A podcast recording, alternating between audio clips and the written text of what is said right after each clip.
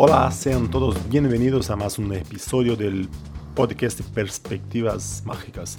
Eh, en el último episodio yo hablé un, poco en el inicio sobre el análisis que Al Schneider hace de, la, de cómo se llega a la, a la conclusión, alguien llega a la conclusión que vio magia, llama los cinco escalones del engaño.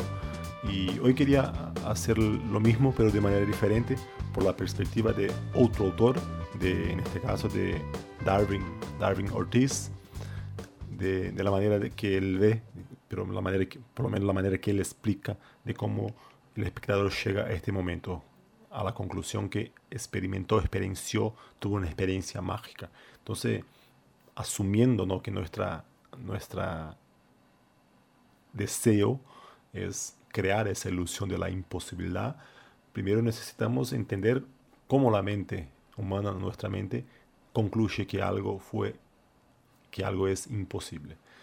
Entonces él empieza analizando, vamos a empezar como él hace el análisis, él usa la definición de Ascanio, el efecto mágico de Ascanio, que sería el efecto es la diferencia entre una condición inicial y una condición final. Tiene una condición final, tiene una condición final inicial, perdón, la final y la diferencia entre las dos, porque lo que ocurrió allí no, no explica ese cambio, eso sería el efecto mágico.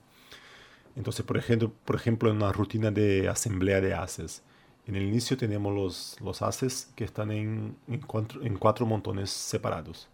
Bueno, hasta ahí no hay nada de especial en eso. En el final, los haces están juntos en un único montón. También, por, por sí solo, no hay, no hay nada de especial en eso también. En la condición final no hay nada especial, en la condición inicial también no había nada especial.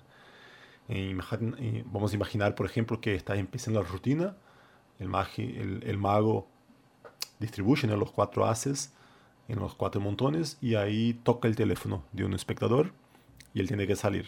O, o entonces en la mitad de la rutina llega un, llega un espectador, llega ya en el final de la rutina y ve apenas el, mago mostrando los cuatro haces juntos.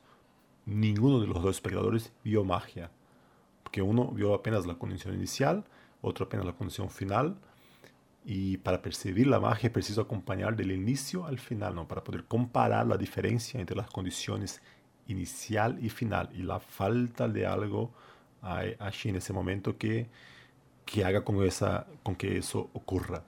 Entonces, la magia está en esa diferencia. Entonces, por eso que se acostumbra a decir que, que la magia ocurre en la mente del espectador. Eh, en, la mente, en, la, en, la, mente, en la cabeza del espectador que compara las condiciones A y B y concluye que la diferencia es un momento mágico.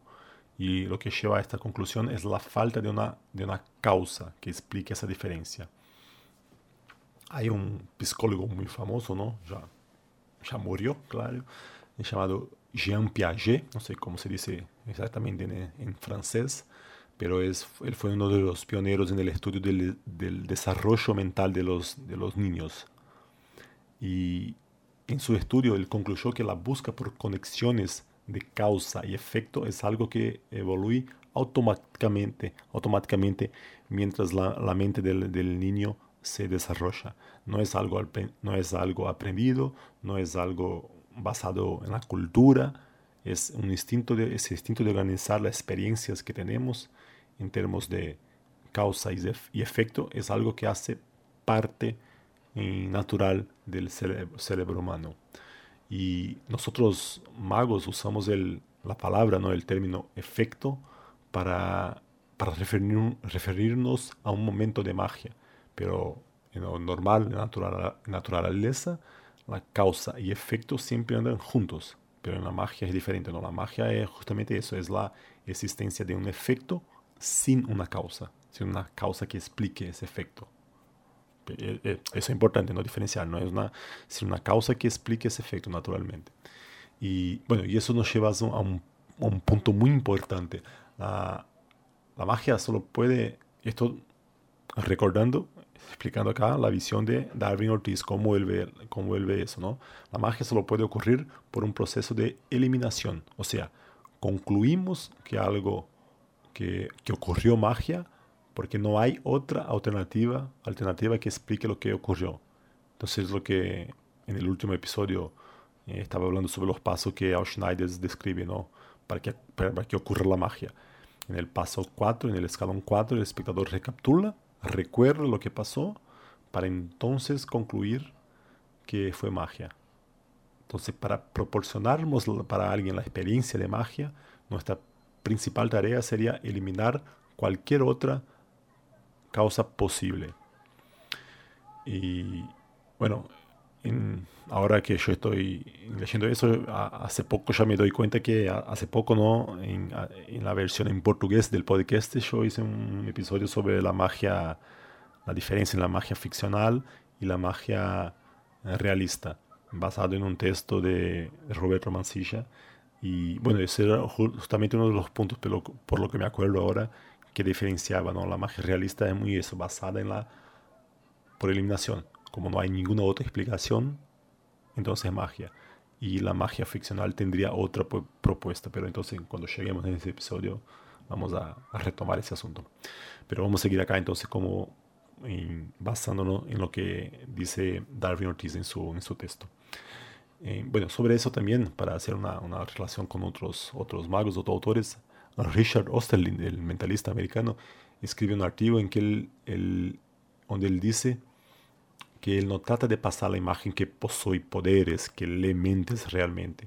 Él dice que si alguien dice, que tiene el poder de la telepatía, por ejemplo, y va y empieza a hacer efecto de telepatía, leer la mente de, la, mente de las personas, ok, sería muy impresionante, es muy, algo que no se ve, algo muy raro, muy impresionante, diferente, pero es una explicación. Igual que sea una explicación nunca vista antes, que es sobrenatural, alguien puede leer la mente del otro, pero es la explicación, que, sea, que tenga ese poder, es una explicación. Entonces él defiende que, que la fuerza de la magia está justamente en el misterio de no haber una explicación posible, que aquello, que aquello no debería estar ocurriendo de manera ninguna, pero igual ocurrió. Entonces este, es, conflicto es, es la fuerza de la magia es, es un asunto complejo, claro, y me, imagino hasta polémico un poco, porque imagino que, no sé, cómo él, él ve, por ejemplo, por ejemplo, lo que hace en el tipo de presentación que da para el mentalismo de Darren Brown. lo que tenemos de más, sí, los mejores mentalistas de hoy, pelo menos con más mm, conocimiento perante el público. Y antiguamente era mucho más, hoy está cambiando un poco, pero antiguamente era mucho, sus presentaciones muy basadas en las pseudo explicaciones para los efectos del lenguaje, del lenguaje, corporal, en cosas que la persona transmite corporalmente, señales involuntariamente, de mensajes subliminares, tipo de cosas.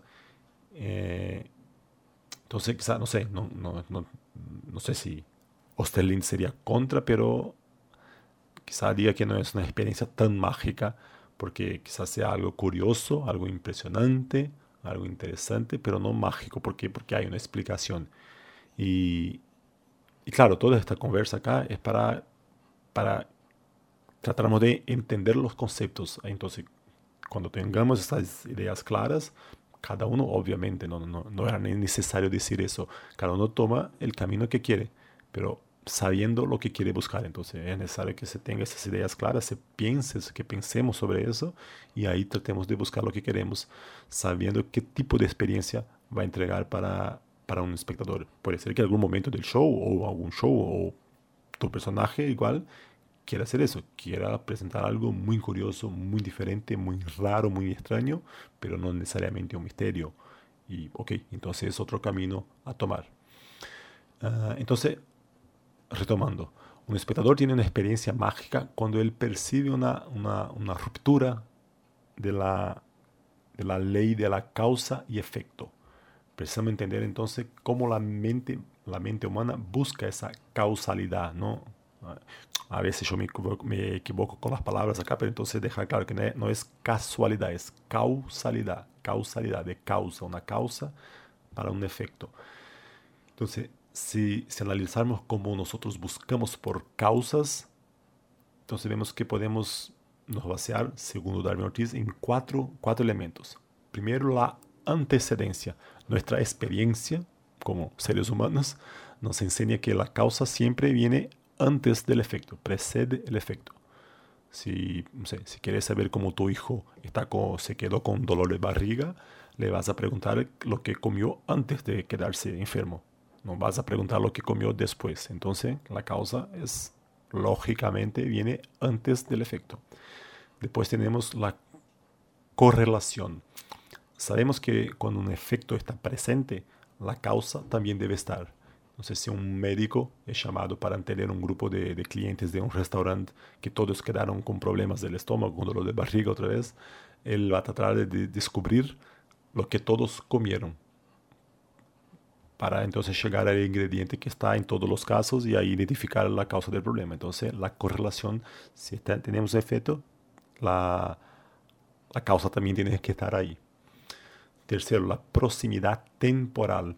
Cuando las personas ven un efecto, y no estoy hablando otra vez acá, no, no, un efecto de magia, un efecto, algo que pasó en la, en la vida, un efecto, algo que ocurrió.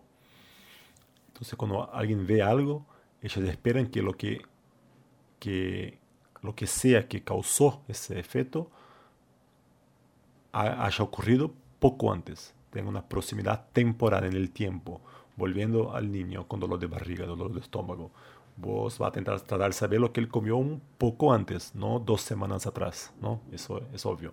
Entonces, y, eso tiene un efecto tan grande que afecta incluso a nosotros magos ¿eh? cuando, cuando vemos algunas performances.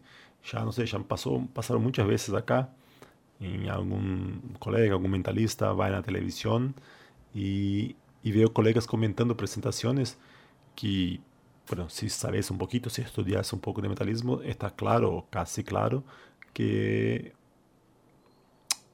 que el método era basado en pre-show, algo que ocurrió antes de la, del programa inicial y después en el momento es totalmente limpio.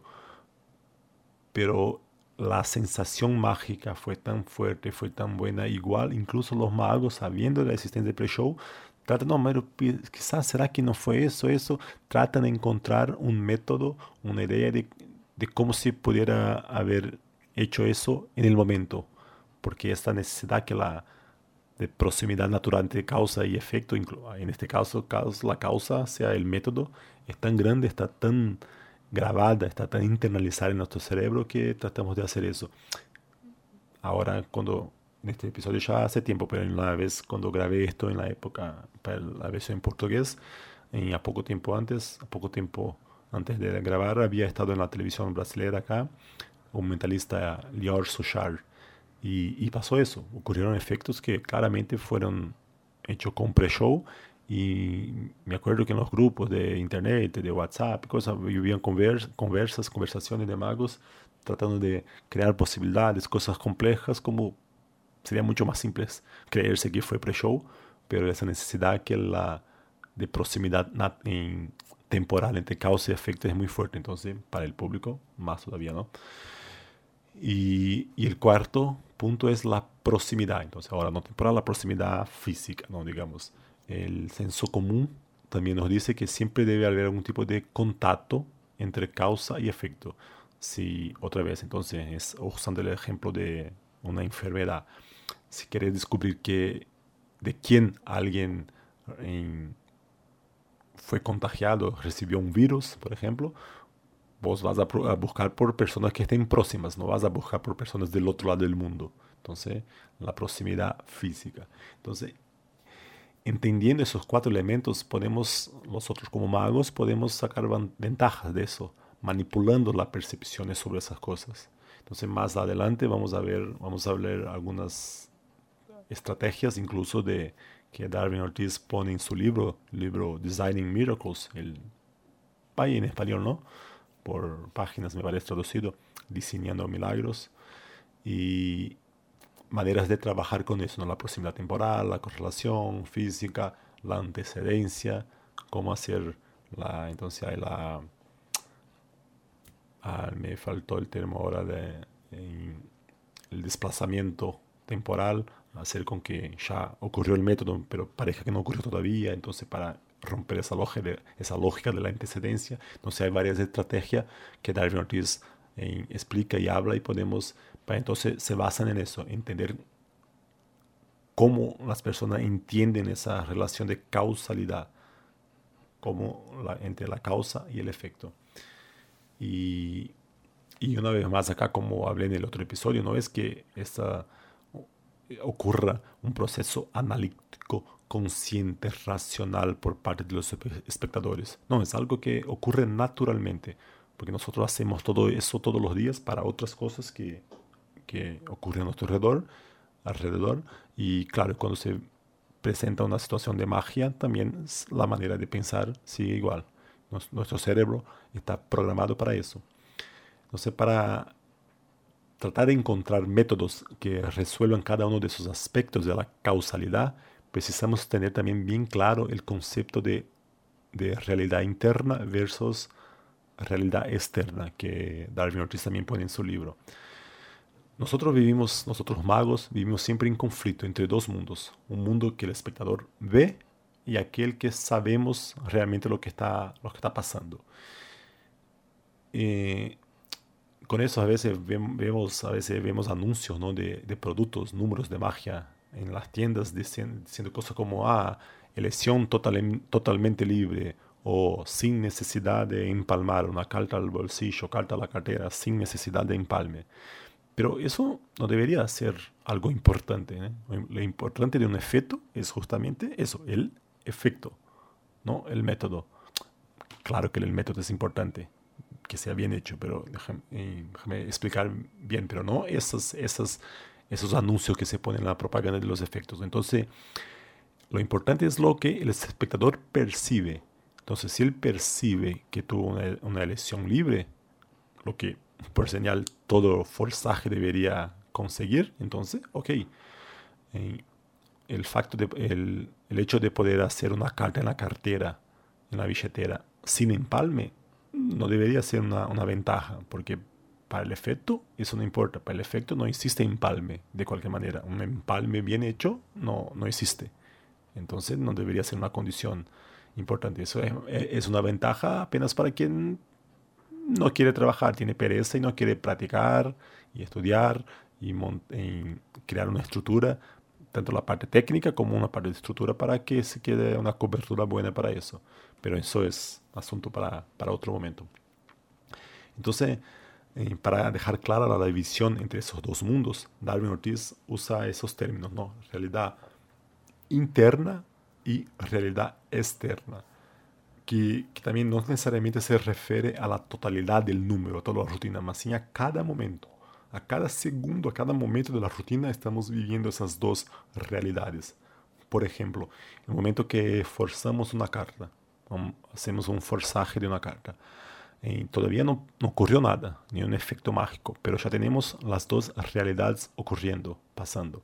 En la, la realidad externa, el espectador eligió una carta libremente, solo cogió una carta, pensó, miró, no sé, pero eligió una carta libremente. En la, realidad interna, él eligió la carta que queremos, entonces hay cosas diferentes eh, ocurriendo en las dos realidades. Pensar en esa manera nos ayuda a elegir mejor los métodos que vamos a, a utilizar, porque existen métodos que tienen la misma realidad interna, pero generan realidades externas diferentes. Entonces, vamos a repetir eso. Hay métodos que tienen la misma realidad interna, pero generan realidades externas diferentes. Y si no pensamos bien a la hora de elegir cuál método usar, podemos acabar perjudicando ¿no? el efecto mágico. Por ejemplo, un control de carta. Tenemos que hacer una rutina, tenemos que controlar una carta. Podemos hacer, por ejemplo, un salto o un control por, no sé cómo se, dije, se dice en español, overhand shuffle, por mezcla en arrastre, me parece. Ambos tienen la misma realidad interna, que es llevar la carta para la posición deseada, en este caso para, para arriba, para el top de la baraja.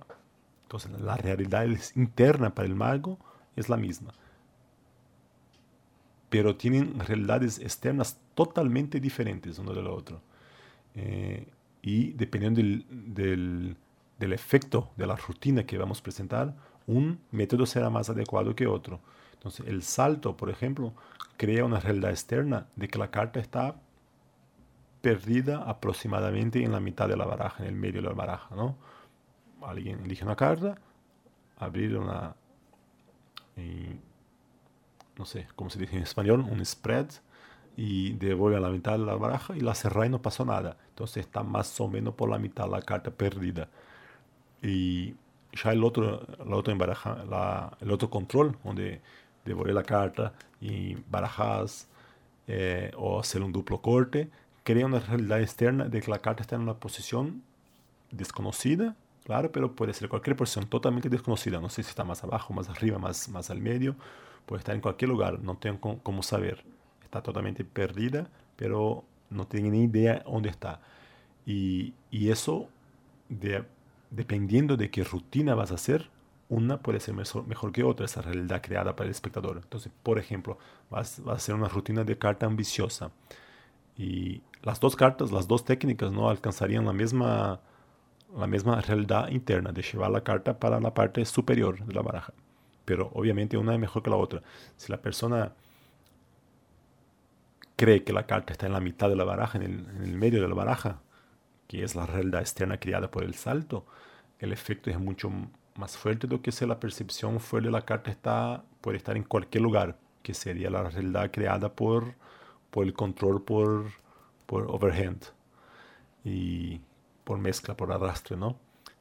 Entonces, porque después de todos esos cortes embarajadas, ella podría estar en cualquier, cualquier lugar de la baraja, incluso arriba. Entonces, el efecto es, más, es, es menor.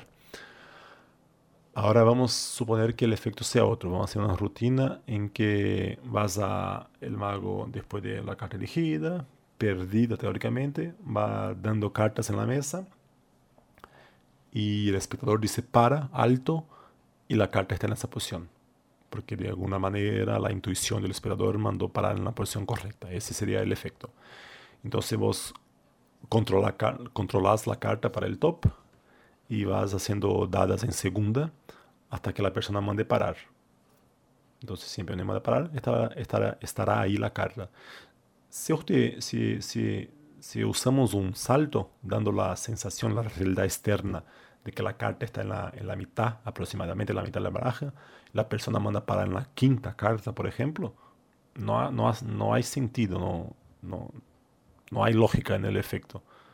La carta no podría estar allí. Fica incoherente con la premisa del efecto.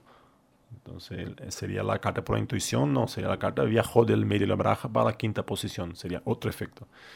Entonces, en este caso sería mejor una, un, control, un control del otro tipo, donde barajamos o, y, o un duplo corte, o incluso se puede hacer un control por el salto, claro, obviamente, pero después que la carta ya está controlada, hago un embarajo, nueva otra vez, manteniendo la carta arriba, para crear la realidad externa de que no se tiene la mínima idea de, que, de, que, de en qué parte de la baraja está la carta. Pues está arriba, abajo. Entonces, en cualquier lugar que la persona mande parar, y ahí estará la carta, tiene sentido, porque después que embarajamos, no, no sabíamos dónde, dónde fue parar.